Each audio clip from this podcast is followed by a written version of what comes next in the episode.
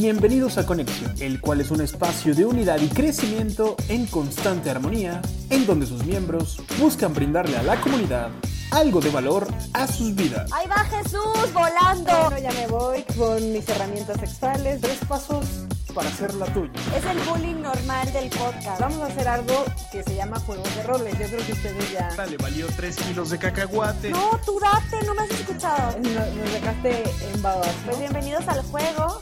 Sean bienvenidos y no se despeguen en esta aventura, porque es hora de hacer conexión. Reta tu mente. Activa tu cuerpo. Tengo que abrir a la experiencia.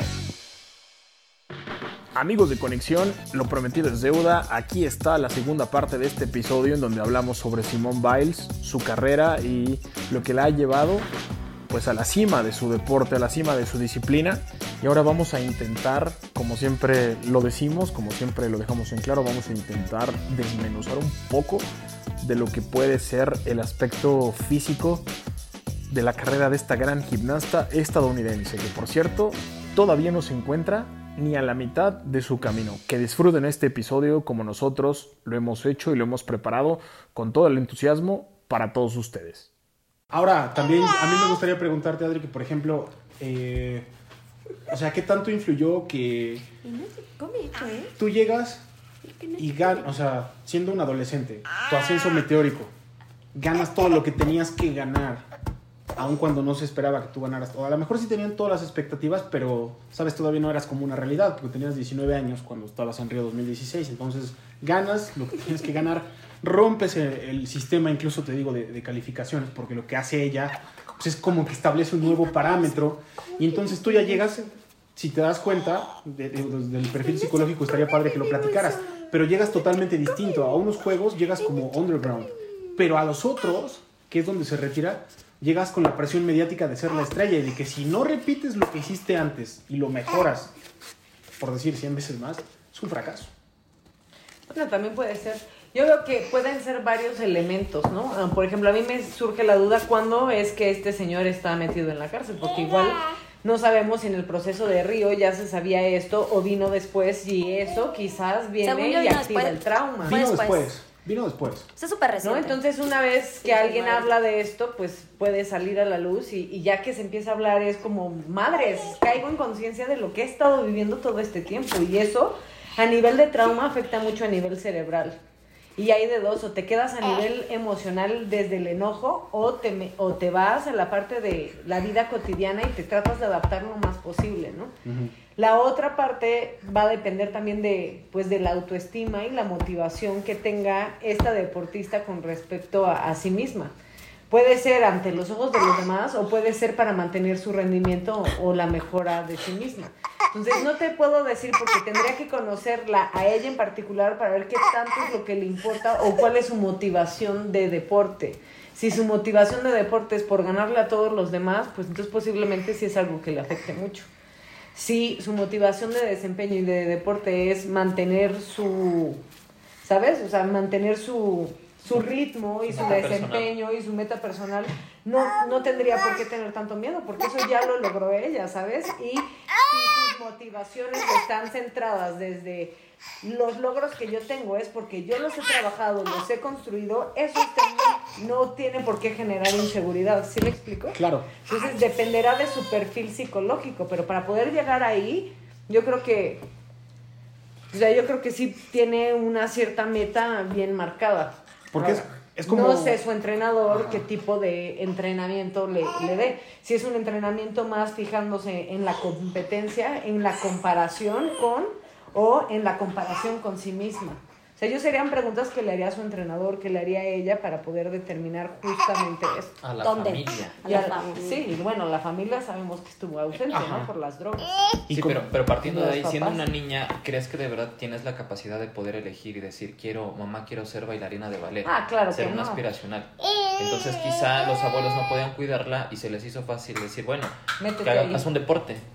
Ujú. Podemos la facilidad, este, al parecer tienes este, habilidad para esto, te destacas, entonces quizá nunca fue de verdad una, una opción para ella decir puedo hacerlo o quiero hacerlo. Claro. Y después teniendo una, una presión social, internacional, mundial en el deporte, pues no le da tiempo de decir quiero o no quiero, hasta que siente que es sobrepasada su salud mental sobre sobre las expectativas que tienen todos los demás. Pues sí, entonces Porque aparte sí hay- decidió desde las expectativas y nunca desde sí misma. con Claro, una porque justo- completa. Cuando cuentan la historia de cómo fue todo el, el destape de todo esto que sucedía dentro de la de la del equipo Ajá. nacional, Ajá.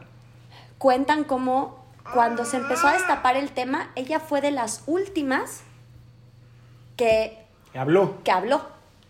Y mientras las primeras que fueron hablando fueron calladas por el propio sistema, como que intentando así como tapar el sol con un dedo, y ella tuvo que tomar el lugar de compañeras para seguir compitiendo por el equipo, sabiendo, ella estaba teniendo este shock de yo sé que es cierto lo que está diciendo, pero si yo hablo, a mí también me van a, A callar. A callar. Y callarlas era sacarlas, empezar a decir, pues ya no compites. Esa presión para mí ¿Te es imaginas? mucho más alta que la presión. De- O sea, Deportiva. le debo a mis Deportiva. amigas porque sé que están viviendo lo mismo que yo, que lo que están diciendo es cierto, pero al mismo tiempo me tengo que callar porque si no me sacan del equipo y porque y al mismo tiempo tengo que ocupar su lugar. Y aparte, ¿qué van a decir, no? O sea, Ah, aparte, ¿qué no. van a decir, no? Porque si a mí me sacan y tú, eso es lo que quería preguntarte, o sea, tú imagínate, fuiste abusada, luego lo de tu infancia, la rompes de repente, o sea, y rompes como, llegas de 0 a 100 al tope, Sí, hasta y arriba. ahí también es la parte que también dice Omar, ¿no? Con quizás desde las expectativas de todo su entorno y no ella queriendo. Y luego si ella habla, como dice Moni, es como de, a ver, sí, si yo hablo me van a callar, pero resulta que la estrella es ella. Entonces a veces como, no sé si es esa doble o triple responsabilidad que aparte de tu desempeño individual, es como de, a ver, yo soy la estrella, yo no puedo que... Ellas pueden sacar segundo, tercero, lo que sea, ¿no? Porque ellas, pues no son la estrella, pero yo sí. Si yo... No, pero dentro del equipo nacional ella no era la única estrella. Pero era la, o sea, la que Antes estaba... de que ella empezara Ah, a despuntar, no, no, no. había otras que sacaron que eran Por eso. muy buenas y eran las estrellas. No, pero eso es a lo y que voy. rompieron su carrera, porque esas chicas, una de ellas específicamente, tenía un gran potencial y lo mermaron. Pero eso es a lo que yo voy. al callarla. A lo mejor ella también vio eso. Oye, ella está, con, está cabrona, mi, mi compañera, Y y, la habló sacaron y y la valió. sacaron y le jodieron la carrera. Me la van a joder también. Pero eso es a lo que yo voy exactamente. O sea, ya Ay, una no. vez que se destapa el escándalo sexual, ella ya era la estrella. ¿Sabes? Entonces es como de, a ver, ya estás en la posición de privilegio, sí, pero también es como... Bueno, pero es un dilema moral in- eh, fuerte en el que está, ¿no? Por un lado, un deporte en donde quizás, como dice Omar, no fue algo que yo escogí, pero se me da. Y tengo el talento. todo. Y, y eso va conformando mi autoestima porque al final solo me he dedicado a esto y me he estado concentrada y no tengo otras eh, esferas en donde puedo recargar mi autoestima. Sí, y seguramente fue becada, también fue un estímulo económico por el cual Total. llegó hasta ahí, porque el sistema, o sea, ella es víctima de un sistema eh, económico, patriarcal, que la asumió en esto, y ahora eh, la sociedad simplemente quiere crear, este, sí, capitalizar el Sí. éxito. Entonces quizá el punto original de una competencia olímpica donde todos compiten para ser el mejor y tener el honor de ser el mejor en un deporte, pues ya se rompió. Eso ya quedó de lado. Ahorita simplemente queremos resultados, queremos una hegemonía deportiva para simplemente Si laurearnos y decir... invertimos en ti, ahora danos Claro. resultados. Sea, es que es Sí. como, como una Ponte máquina. trabajar. Ponte- Ah, sí, es una máquina. Sí.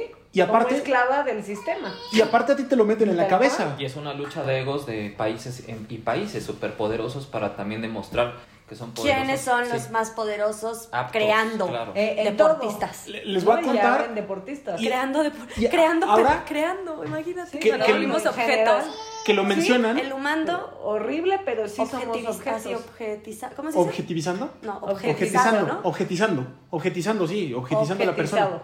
Ajá. Sí, les voy a contar una anécdota que tiene que ver mucho con esto, de la historia de cómo Tiger Woods se vuelve el número uno del mundo de la historia en el golf, pero lo que la gente no sabe de esos oscuros secretos, que por eso después Tiger Woods se vuelve este, un adicto al sexo y se vuelve un adicto a las apuestas y a todo eso, es porque cuando su papá lo llevaba a entrenar, siempre le decía, ¿quién es el número uno? Y Tiger Woods decía, yo. ¿Quién es el número uno? Yo. Entonces, cuando Tiger Woods quedaba en segundo, el papá le decía a Tiger Woods, ¿eso sirve o no sirve? Y Tiger Woods le decía, No. ¿Por qué? Porque yo soy el número uno. Y entonces quedar en segundo no sirve. Entonces, imagínate todo el tiempo. Número uno, número uno. Sí, bueno, esa uno, presión esa está ahí, ¿no? Que es justo la presión económica y, y demás. Pero bueno, voy a regresar porque yo estaba en la parte de un dilema, ¿no? En donde su autoestima está forjada ahí. Luego está toda esta parte del abandono, pero también empieza a resultar que se activa esta parte de agresión sexual. ¿Cómo denuncias algo que va a implicar quitarte lo que te ha dado la identidad? ¿Sabes? Claro. Es muy fuerte esa posición. ¿Y cómo no va a incrementar toda la presión total de todas las esferas? Y que ella lo, lo hable y lo diga público, igual y lo empieza a decir y le empiezan ya a amenazar desde ese momento. Porque Sí, así fue. es la estrella y Sí. es, es Así fue, la ¿eh? maquinita de Así dinero. fue. Y Así entonces fue. no puedes tú estar así. ¿Cómo no va a tener estos twists o como le llaman? ajá. Exacto. Twisties. Bueno, y que venir carente de, de un seno familiar estructurado, firme, y que ella se refugia en la gimnasia como pues tal vez única salida o simplemente un distractor, ahora le hace renunciar a, a esa parte, ¿no? Sí, y además, identidad. ahora soy querida, soy este bien vista, soy aceptada. Soy famosa, ¿no? También parte de su ego, pues le generó esa confianza y también despréndete de esa parte. ¿Quiénes, quiénes queremos hacer eso en realidad? Sí, ¿no? Y también es trau- ¿Quién es está traumatizada su propia identidad, ¿no? Y Y ese su autoestima. Si es que hay una identidad en realidad. Sí, bueno, la que fue conformando, sí. y es que volvemos a lo Pero mismo. la está basando en eso. Volvemos a lo mismo. O sea, otra vez. Para, Quisiera saber cómo está ahorita. Quiero llamar. Pues a lo mejor está un poco liberada, ¿no? para la gente, Pues sí, pero confundida. Y con todo lo que tiene que trabajar. Con una crisis existencial brutal. digamos, para la gente Tal vez esté estudiando algún... normal, entre culinario, comillas. Como decíamos ahorita. O sea, no, no sabemos qué es lo que está haciendo, pero para la gente normal, entre comillas, pues sabemos que la, ahora, ahora sí que la, la vida productiva pues se acaba hasta que literalmente, ¿no? Te vuelves un agente mayor. Pero tú sabes, Moni, que para un deportista todo es tan efímero que un año perdido es brutal, es muchísimo. O sea, un año tú parado no lo puedes volver a recuperar. Bueno, pero eh, de verdad, ¿vale la pena al final todo el esfuerzo, todo el sacrificio por ser el mejor en lo que tú quieras? ¿De verdad lo vale? Que comiences a entrenar desde los cuatro años, que, que renuncias a tus tardes libres, a jugar, a mojarte bajo la lluvia, a no me puedo enfermar porque tengo que competir. Pues Sí, a, a no desarrollar otras esferas en las que eres igualmente capaz. Claro, puedes porque nos han vendido la idea de que, de que esto, del ser el mejor, de ser aplaudido, admirado por todos, es lo que al fin todos buscamos. Nadie está queriendo este, de verdad ser- desarrollar su fuerza o llegar a una meta más porque al final sabe que va a haber reconocimiento. Va a haber toda una situación mediática atrás de ellos, reflectores que simplemente van a enaltecer tus logros. Y de verdad al final te sientes bien con eso, es suficiente. es lo que te iba a preguntar. O sea, eh, yo creo que eso, eso es muy subjetivo. Mí no. Es Pues si me preguntas, a mí me puedes preguntar si a mí me gustaría estar hoy ya. Me, te preguntas. No. Tres, dos. Entonces, Omar, tú estabas preguntando eh, si valdría la pena sacrificar todo Si valdrían la pena los putazos. El esfuerzo, el sacrificio, el... por... Sí, de la persona por el reflector, ¿no? Tú, Adri, decías que no. Bueno, eso ya no, como psicóloga a nivel personal, para mí no. Moni. Tajantemente no. Pero si no, así no necesito ni pensar. no. Sí, ahí está. No, para mí también. Ahí está la respuesta. Ahora, en este, en este punto de mi vida no lo vale. Están todos los integrantes, Yo ya tampoco. Respondieron. mis 30 ¿Y tú? años. Yo, para mí, tajantemente sí.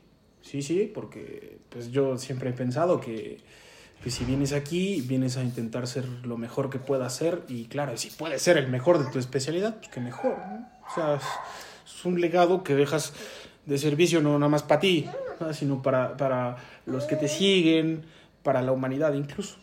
Yo- Para mí su legado fue decir a chingar a su madre con permiso. Claro, ahí Para mí también. Sí, Y- para mí también. Y eso lo aplaude mucha gente, porque claro, ahí, ahí está. A su manera, pues es un parteaguas. Es un parteaguas de lo que ha logrado.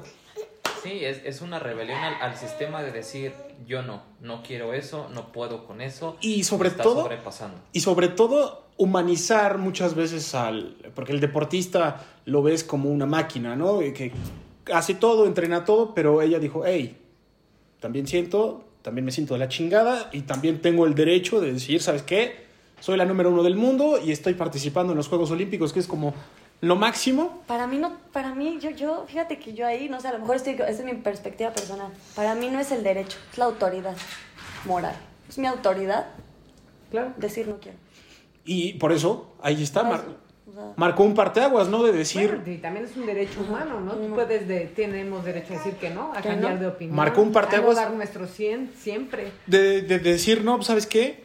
Yo no quiero ahorita, no me importa que sea el número uno del mundo, no me importa que tenga jugando medallas, 35 mil medallas y que quiera romper más récords. Dijo, yo primero me siento mal y hasta que yo me sienta bien volveré.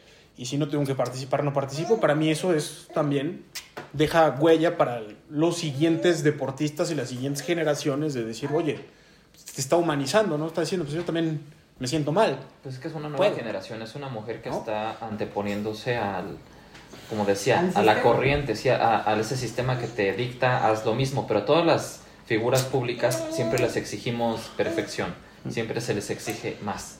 Y ella, al igual que otras cantantes y otras chicas, este, Serena Williams en su caso, que también dijo hasta aquí, ya no más, o sea, soy madre, también soy humano, y pues no puedo, ¿no? Claro. Tengo derecho a hacer otras cosas, ¿no? Porque experimentar otra faceta. Sí, es ¿no? como también despierten y dejen de, de- de presionar a la, a la gente, a los artistas eh, en Sí, general. no puedo ser solo tenista o solo artista o artista, solo claro, o solo gimnasta. Claro, ¿no? pues, soy más, o sea, sí me dedico a esto, entreno esto, pero yo soy más, Más. allá de la De- gimnasia. claro. Yo, o sea, yo valgo por quien soy, no por los resultados que doy. Regresar al punto que eres un humano. Y Exacto. que ni siquiera a veces muchos sabemos el, el significado y el motivo por el cual estemos aquí, lo estás descubriendo. Y entonces dices, ya nomás, quizá esto no es, o ya me cansé de esto, ahora quiero otra Tengo cosa". derecho de probar. Sí, de cambiar. Y, y al final, eh, como gimnasta, llegó y llegó a un punto Cumbre ya. cumbre. Ah, punto. O sea, de satisfacción a nivel deportivo, ¿no? No sé todo lo demás emocional y que hemos estado platicando. Pero bueno, en, en cuestión a eso, yo creo que la parte física también, Pues es importante, ¿no? Que me gustaría para que. poder llegar ahí. Ajá, que me Pues gustaría. es por lo que llegas ahí, por te destacas Exacto. por tu físico. Total. Por eso es que estás ahí, por ser Y no por la parte de imagen física, No, no. sino por, Por, por el funcionamiento. corporal, que es lo que me gustaría que Moni nos, nos pudiera como resumir brevemente, ¿no? El, el- pues el tipo de, De de, de cuerpo, Biles, de, lo cuerpo, de, claro, ¿qué es lo que le ha hecho tan ser como romper este estereotipo, ¿no? De, oye, pues, casi casi poner otro parámetro. Pues mira, ella sí, eh, en, o sea, creo que sí ha sido estudiada por, por kinesiólogos, o sea, ha sido como, tal vez no que hayan, no sé cuántos, desconozco ese dato, si han trabajado en contacto con ella. Obviamente su equipo, su fisioterapeuta, su, su equipo de, de trabajo multidisciplinario, pero sí ha sido objeto, valga la redundancia, de análisis clínico o persona de análisis clínico en cuanto a muchos factores que la hacen, eh, digamos, naturalmente, Superior. sí, para ese deporte. En cuanto a todos los elementos que en ella han, han coincidido o han hecho como, sí, armonía para lograr el potencial o el rendimiento deportivo que llegó a lograr, ¿no? Y una de las características tiene que ver este, su composición corporal, indispensable, o sea, la altura que tiene en relación con el peso, su somatotipo, su capacidad muscular, que eso mucho tiene que ver con los genes, y no nada más con los genes hablo familiarmente, sino también lo que trae ya de, o sea, su descendencia, su, ¿cómo se le llama? Sí, su genética. su genética evolutiva, este, todo, según que se unió para formar este potencial deportivo. Y obviamente a esos factores ya viene todo lo demás que ya hablamos, que fueron los elementos de vida, factores externos que juntan esos elementos o los ven y los desarrollan, ¿no? Obviamente pues ya hablamos de muchísimas cosas, pero una de las características que sí es que quizás una misma Simón, con todos esos, imagínense todas esas esferitas, ¿no? Que logran crear el engranaje perfecto para su deporte, para su disciplina, vamos a suponer que le ponemos más altura, no sería la mejor del mundo. O sea, no sería la mejor. ¿Qué es lo que tú decías, no? De, de Messi, por ejemplo. Porque esa, esa, esa estatura, creo que mide 1,40 1,42, una cosa así, es una cosita pequeñita Wow. de estatura. ¿Qué hace? Que las palancas en la biomecánica sus palancas son muy cortitas. Hmm. Entonces la capacidad de potencia muscular es mucho más rápido la contra, o sea, si me explico, pues en pequeño, entonces en, en palancas más cortas la potencia es más alta, es Claro. mayor. Claro, que ella midiera un 80 pues sería imposible, ¿no? En ese deporte, en ese no. deporte no. O sea, no, O sea, que no para es posible, deporte, pero, pero para ese deporte es o sea, perfecto. tiene un talento. Creo que hubo una, una rusa de nombre Svetlana Korkina que sí medía más de unos 70 y era como la excepción porque además era nombrada la reina de las, de las barras y era muy buena en ese deporte muy específico. aero- aerodinámica, Así es, ¿no? muy estilizada pero demasiado larga y aún así destacaba en el deporte, entonces Exactamente, pero ahí te va. A lo mejor ella, la que menciona Omar, no tenía el, eh, una de las características de Simón es su capacidad, o sea, la capacidad que tiene para saltar, el largo o del alto. Hmm. Eso tiene que ver con la potencia. Ya tiene una, hay, una, hay una característica de rendimiento deportivo que está tomando ahorita muchísimo auge en estudio para deportistas de alto rendimiento y es la tasa de desarrollo o de fuerza. Y, y- y se le conoce como la fuerza de contacto. O sea, la capacidad que yo tengo para generar fuerza en un corto periodo o de tiempo. Y una de las características en ella es que tiene eso, o sea, en niveles Súper que están ajá, súper potenciados y en niveles que son objeto de estudio Pero a ver, eh, que tiene que ver con todos estos factores. Sí, Estatura, peso, desarrollo muscular, eh, de desarrollo cuerpo. deportivo, tipo de cuerpo, genética, bla, bla, pero somatotipo, que es, es mesomorfo, igual. Este, y todo esto se junta y ella, obviamente también en sus tipos de entrenamiento, cómo han desarrollado esta capacidad en ella que le permite, no sé si se han dado cuenta, pero si tú observas, yo los, los invito a que observen en videos, yo me puse a- como para poder hablar de esto, ver videos de ella, hasta en cámara lenta los puedes encontrar en, en- en YouTube, la capacidad que tiene de rebote, o sea, rebota, es como una pelota. Wow. Entonces ella toca el suelo e y, y esa es la fuerza de contacto. Y salta, o sea, se, se levanta del suelo, Sí, se impulsa. se impulsa, es un rebote, pumba. pero eso es lo que quería preguntarte, o sea, Es una potencia Brutal. brutal. yo la verdad soy eh, Eso la lanza al cielo todo el tiempo, pum, pum, pum. Es una pelotita, Wow. y esa es la fuerza de Y la contacto la que tú dices. fuerza de contacto. Ah, ok. Y ahorita, ahorita, se desa- ahorita están buscando muchos entrenadores, ahorita está to- tomando mucho auge el desarrollar eso para ciertos deportistas, incluidos los escaladores. Mira. La fuerza de contacto o tasa de desarrollo de fuerza. O sea que como, y me gusta porque a la conclusión a la que yo siempre llego, este, cuando platicamos de, de todos estos deportistas, de lo que, lo que han logrado, de lo que les falta por lograr, es como de, al final, eh, pues creo que son bendecidos, ¿no? Porque supieron aprovechar y supieron jugar a su favor con lo que tenían, con los talentos que ellos tenían. Y también tuvieron la fortuna, yo creo, de encontrar a gente en el camino que por una u otra circunstancia los llevó a donde tenían que ir, ¿no? O sea, porque, por ejemplo, si a, a Simone Biles, por, por poner este ejemplo, ¿no? A lo mejor le dicen, no, pues, ¿sabes qué? Para desahogarte, te voy a meter a clases de, de pintura o de música. O de... Tal, tal vez sería un excelente músico, tal vez sería un excelente artista, pero como tú dices, no sería tal vez la número uno del mundo. Y ojo, no es porque queremos eh, buscar siempre a los número uno del mundo, ¿no? Sino que lo que quiero llegar con esto es que sí necesitas factores, tanto los internos, pero también los externos, ¿no? Los circunstanciales. Sí, claro, los que te invitan a poder desarrollar tu potencial en, Seas- en el ajá, área en el que Seas lo que seas. te puede favorecer. Sí, o sea, si separamos a Simón de todas las partes difíciles, o sea, si solo vemos su parte deportiva, Sí, logros su cuerpo, deportivos todo su lo que ahorita estás hablando, está perfecta en ese En ese rubro, en ajá. esa disciplina. Exactamente, disciplina. exactamente. O sea, por eso a mí me gusta mucho eh, conjuntar esto, ¿no? O sea, de el perfil psicológico, porque todo tiene que ver. O sea, como ustedes me regañaban desde los primeros. ¿Qué fue primero, el nunca cuerpo, la mente? regaño. Pero, No somos mamás. pero siempre Bueno, me decían, Yo ya, sorry. siempre me decían eso, ¿no? De que no es el huevo la gallina, es de que es todo junto y pues ahí está la confirmación, ¿no? De que todo, todo es así.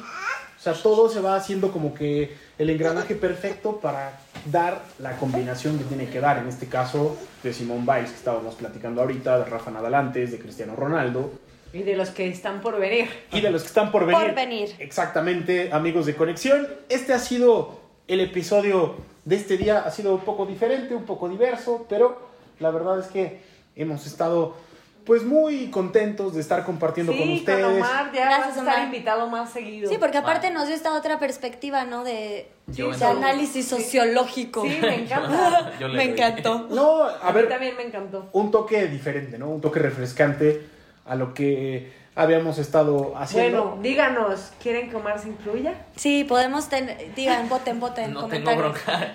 sí, a Llamen ver, ya. Llamen ya. Llame ya, pongan Son- encuesta, lo subiremos en las historias.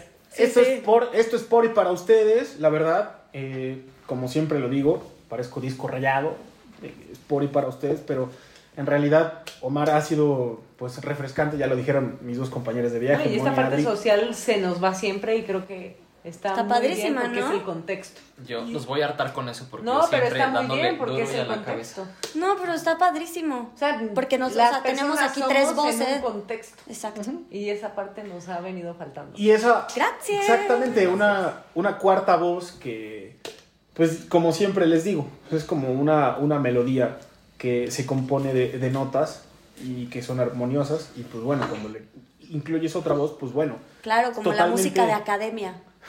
Muchos instrumentos en un mismo escenario. es totalmente diferente. O sea, de eso estoy completamente seguro, pero a título personal también te agradezco que hayas participado con nosotros. Gracias por jalarte. Gracias por, Chocas. por Ta, ta, ta. permitirme entrar al chisme. Ay, yo encantado, yo el chismógrafo. Y que bueno, Pónganos sus chismes ahí en comentarios. qué bueno, a ver, ya saben La cuál es el ritual, cuál es el ritual para terminar, ¿no? El A mí me pueden encontrar como sexóloga.psicóloga. Ahí me pueden encontrar como mon.personalcoach o mon.sf y aquí en Puebla para la banda en quineos.centro. Y a ti, Omar, eh, tus redes sociales, ¿dónde te pueden encontrar? En- pues en Instagram normalmente, llámenme, no es cierto.